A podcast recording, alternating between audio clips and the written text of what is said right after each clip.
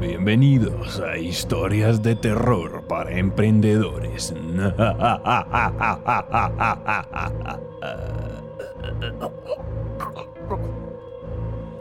En este especial de Halloween, cuatro historias que te harán renunciar de miedo. Comencemos.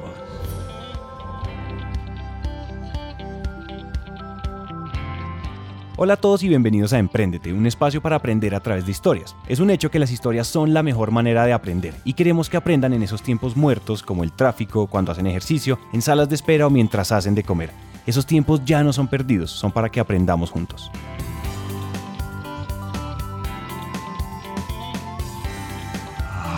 Esto le pasó a un amigo de un amigo, literalmente a un amigo de un amigo. Eh, el man estudiaba en Medellín, en una universidad súper importante en Medellín que se llama Yafit, y el man empezó a hacer relojes. Él tenía una empresa de relojes, y eran en relojes como tipo fantasía, como muñequitos, relojes para niños. El man hacía relojes muy lindos, yo tuve la oportunidad de verlos. Y resulta que el man era muy pilo, era súper inteligente en la universidad y había un profesor que lo quería mucho. Ese profesor lo contactó con una persona de Disney, el man presentó la propuesta ante Disney y a Disney le gustó él como proveedor. Resulta que estos números ya, los- ya pues, me los estoy inventando, no estoy seguro, pero él tenía, él tenía capacidad de producir 100 relojes al mes.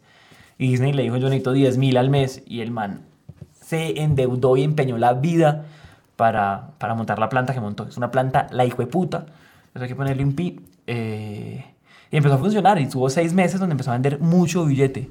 Y después de seis meses Disney simplemente le dijo, cancelado el contrato. Y el man se quebró de inmediato. Y todavía debe estar debiendo, Todavía debe estar, to- todavía debe estar pagando esa plata. debiendo Yo plata. creo que todavía tiene como 9.900 relojes. Debe tener, tiene que tener Ah, man, que una no- plata gigante. 9.999 relojes porque Dios. uno de los relojes se le regaló a la hija. Se lo vendió a la hija para pagar una, pla- una parte. Y sencillamente uno con una capacidad de producción de un día para otro no es capaz de llenar. O sea, de, cu- de, de- de sopesar oferta con demanda de un día para otro no funciona. Yo tengo una historia muy parecida que es de... mm, en Colombia hay un dulce autóctono que se llama el bocadillo. Que es como dulce de guayaba, que es una fruta... Guayaba sí se llama en todos lados guayaba. Sí, sí, sí.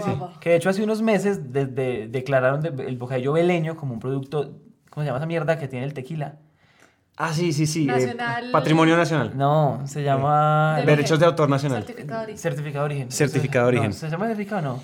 Y Beleño, espera. Beleño es porque es de Vélez Santander. Entonces resulta que un tipo que era de Vélez Santander mm, eh, se ganó por razones de la vida, se ganó un contrato para venderle bocadillo beleño al ejército de China. Y el ejército de China es así como es China, abundante. Era mucha gente, mucho, mucho hijo de madre bocadillo, era mucho bocadillo. Y el tipo llegó y dijo, listo, ten, le dieron, cogió ese contrato, empezó a pedir préstamos con ese contrato, con esa, sí, con ese, como con ese acuerdo y demás, empezó a pedir préstamos, los bancos pues obviamente le soltaron plata de una. El tipo llegó, ya tenía la, la fábrica montada, pero para, organizar a todos los pequeños productores muy artesanales, porque el bocadillo pues sigue siendo muy artesanal, eh, él trató de organizarlos y resulta que nunca se pudieron organizar, nunca se pudieron articular todos los productores y le tocó hacer default o le tocó incumplir con el gobierno de China. Y hoy es el día en que el hombre todavía está debiendo hasta el pellejo a China. Imagínense uno quedar mal con el ejército de China, además. Imagínese, Una cosa es quedar mal con, con alguien, pero el ejército de China imagínese un- una cláusula de incumplimiento con un chino. es gravísimo, gravísimo. Entonces no se pudieron organizar, o sea, él creía, o sea, él tenía la plata para montar fábrica, tenía la plata para equipos, él tenía la plata para todo. Pero la gente tan artesanal no se logró organizar e in- como, de de de- por decirlo de alguna manera, como industrializarse para poder cumplir con ese contrato y se les murió. En- Entonces, Santi, detrás de estas dos historias Se les murió. verdaderas historias de terror, eh, hay aprendizajes muy puntuales y es nosotros no podemos depender en- a ese nivel de un solo cliente porque entonces algo está pasando. Cuando nosotros dependemos a ese nivel de un solo cliente, perfectamente de un día para otro podemos estar en la calle. Vamos a estar en la calle. Además, eso le pasó al amigo de un amigo que tiene un primo que tiene otro amigo que vive en Vélez.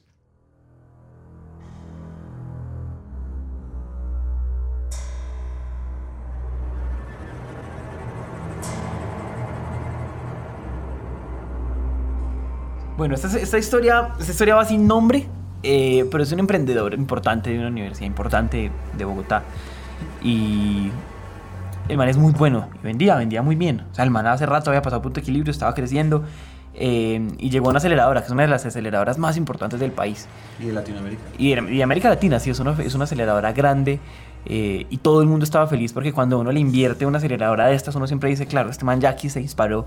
eh, y le, y le desembolsaron la plata, él empezó a funcionar y después él llega, él llega a la mentoría de la universidad y su...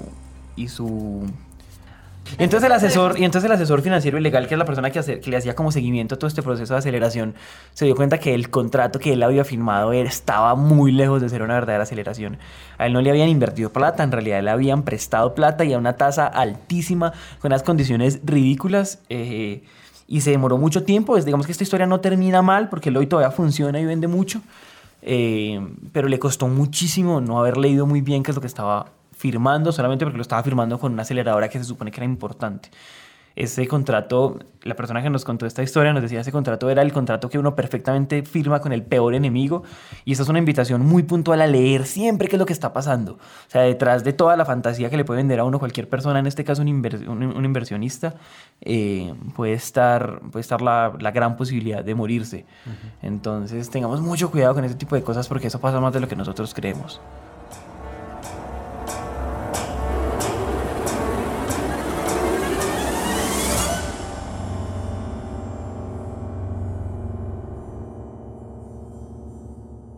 Yo tengo otra historia, ahora que lo mencionas así, eh, que no es de un amigo, o sea, es el amigo, no, es el, es el conocido de un amigo mío. Este tipo era, un, era como un baby boomer que ya no tenía como nada que hacer con su plata. Él ya dijo, bueno, ya tengo 500 millones de pesos en el banco, ¿qué hago? Y él dijo, bueno, emprendamos. Un tipo mayor, asumiendo todo el riesgo. Entonces, claro, pues tú cuando emprendes con 500 millones de pesos, pues tú dijiste, listo, voy a contratar programadores, voy a contratar todo. Entonces, ¿qué contrató?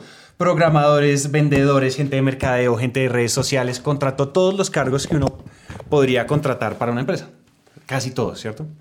Entonces, bueno, este tipo iba a lanzar una plataforma con un servicio financiero que pues, no voy a mencionar, pero este servicio financiero pues era bien revolucionario para el momento en su, en el, digamos que en, la, en, el, en el estado del arte de, la- de las finanzas y del mundo fintech aquí en Colombia. Y resulta que el día, o sea, el día que él lanzó, al otro día, él se enteró que la plataforma y todo su servicio era ilegal.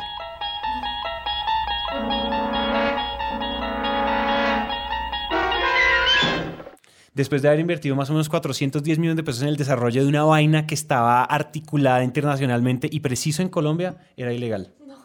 ¿Cuánto es- ¿Cuánta plata es eso en dólares, Santi?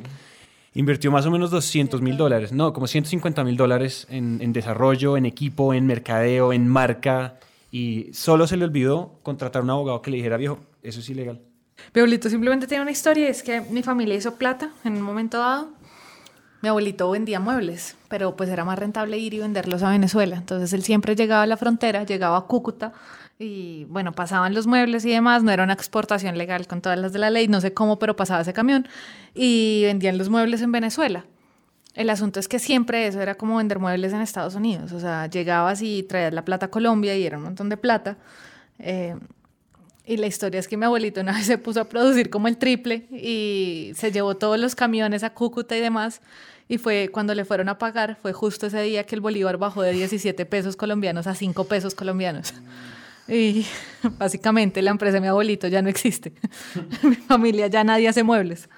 Yo tengo una historia de mi papá que me contó hace poco, de hecho la supe hace muy poquito, eh, que tiene un poquito que ver, digamos que el aprendizaje es, a veces nos gusta mucho decir que nosotros tenemos emprendimientos que están enfrentando o como poniendo en jaque a esas grandes industrias y eso a veces es, funciona y no funciona. Mi papá toda la vida trabajó en el sector construcción y él vendía, pues, el, el, él vivió el cemento, el concreto, él hacía prefabricados y cosas de concreto eh, y en esas alguna vez él estuvo en Barranquilla porque él andó por todo el país vendiendo eso. Y, y- y un socio le, le contó que el cemento en Venezuela costaba cinco veces menos. Entonces que si ellos se pegaban un viaje a Venezuela y se traían no sé cuántos camiones, con eso podían producir no sé cuánto tiempo y el- las utilidades iban a ser muchas, muchas, muchas, muchas veces más. Incluso ellos pensaron en tener una cementera y en vender cemento como por encima y por debajo de la cuerda y eso iba a ser muy buen negocio. Eh, y digamos que una de las cosas que ellos no tuvieron en cuenta fue que eh, el cemento en Colombia y en la mayoría de países, sobre todo de Sudamérica, funciona bajo oligopolios, es decir, dos o tres empresas que controlan el mercado y que se ponen de acuerdo para controlar el mercado. Entonces papá se fue para Venezuela, se trajo la cantidad de cemento que ustedes no se imaginen, eh, que él iba, con, el, con el cual él no solo iba a producir, sino que iba a venderle a mucha gente. Y, y al otro día lo mandaron a llamar de la, de la de una empresa grande de cementos que no importa mencionar. Y le dijeron, vea, yo sé que usted tiene tantos camiones de cemento y si usted los vende, yo los bajo a tanto, o sea, yo, los, o sea, yo estoy dispuesto, o sea, yo tengo la plata para bajarlos de precio suficiente tiempo para que usted se quiebre. Eh, entonces se los compró tanto y así de fácil es. Entonces mi papá le vendió eso un poquito más barato, nos hizo toda la plata que quería hacer, pero simplemente él no tuvo en cuenta el poder que tienen a veces eh, las grandes industrias y pues eso no funcionó. Ahí hubo más, más, plata, más, más tiempo y energía invertidos que, que en realidad una oportunidad de negocios. Y es interesante contar esta historia porque no es la típica historia startup, es, era traerse a un país una vaina que funcionaba y venderla pero no tener en cuenta que ese tipo de cosas ponen en jaque gente que uno tiene que estar dispuesto a poner en jaque. Y cuando digo dispuesto, uno tiene que tener recursos, tiene que tener contactos, tiene que tener una cantidad de cosas. Eh, Uber hoy le está poniendo, está poniendo en jaque a los taxis en Colombia y en el mundo eh, después de tener una cantidad impresionante de recursos para hacerlo. Eh, entonces suena muy bonito, pero implica una estrategia y una, una estructura robusta.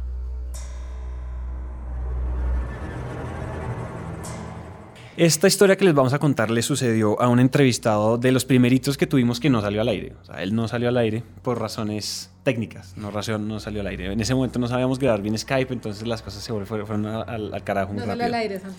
Entonces no salió al aire. ¿Con nombre? El personaje que lo entrevistamos le vamos a poner Ron.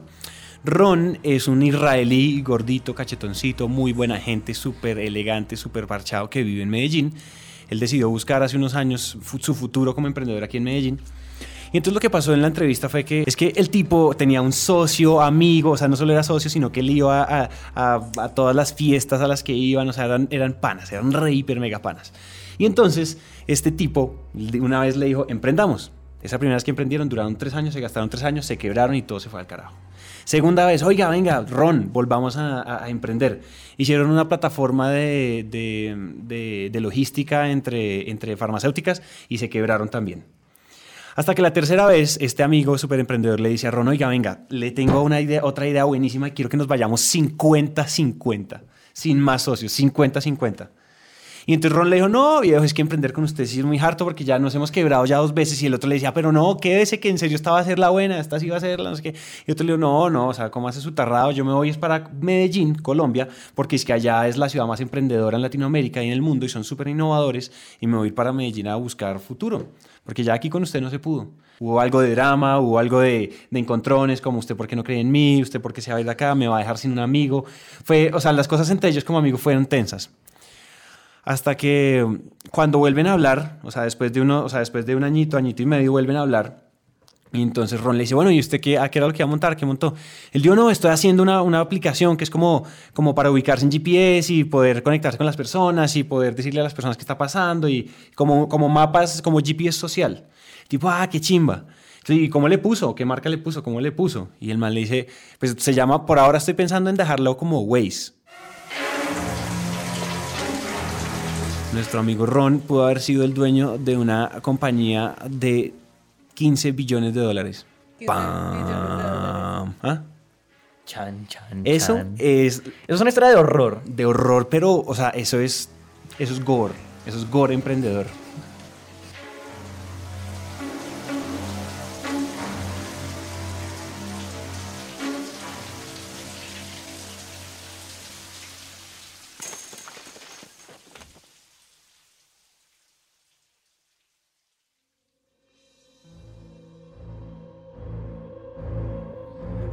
Hasta aquí llega nuestro especial de Halloween.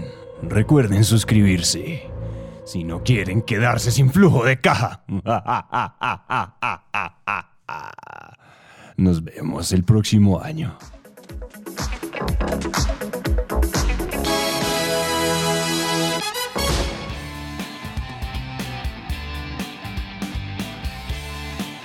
Hasta aquí llega esta historia y nos encanta que hayan llegado hasta el final, porque una persona comprometida con su éxito es una persona comprometida con su educación. Emprendete es una comunidad donde nunca dejamos de aprender y este tiempo que acaban de invertir es un paso más para que su educación se convierta en un hábito.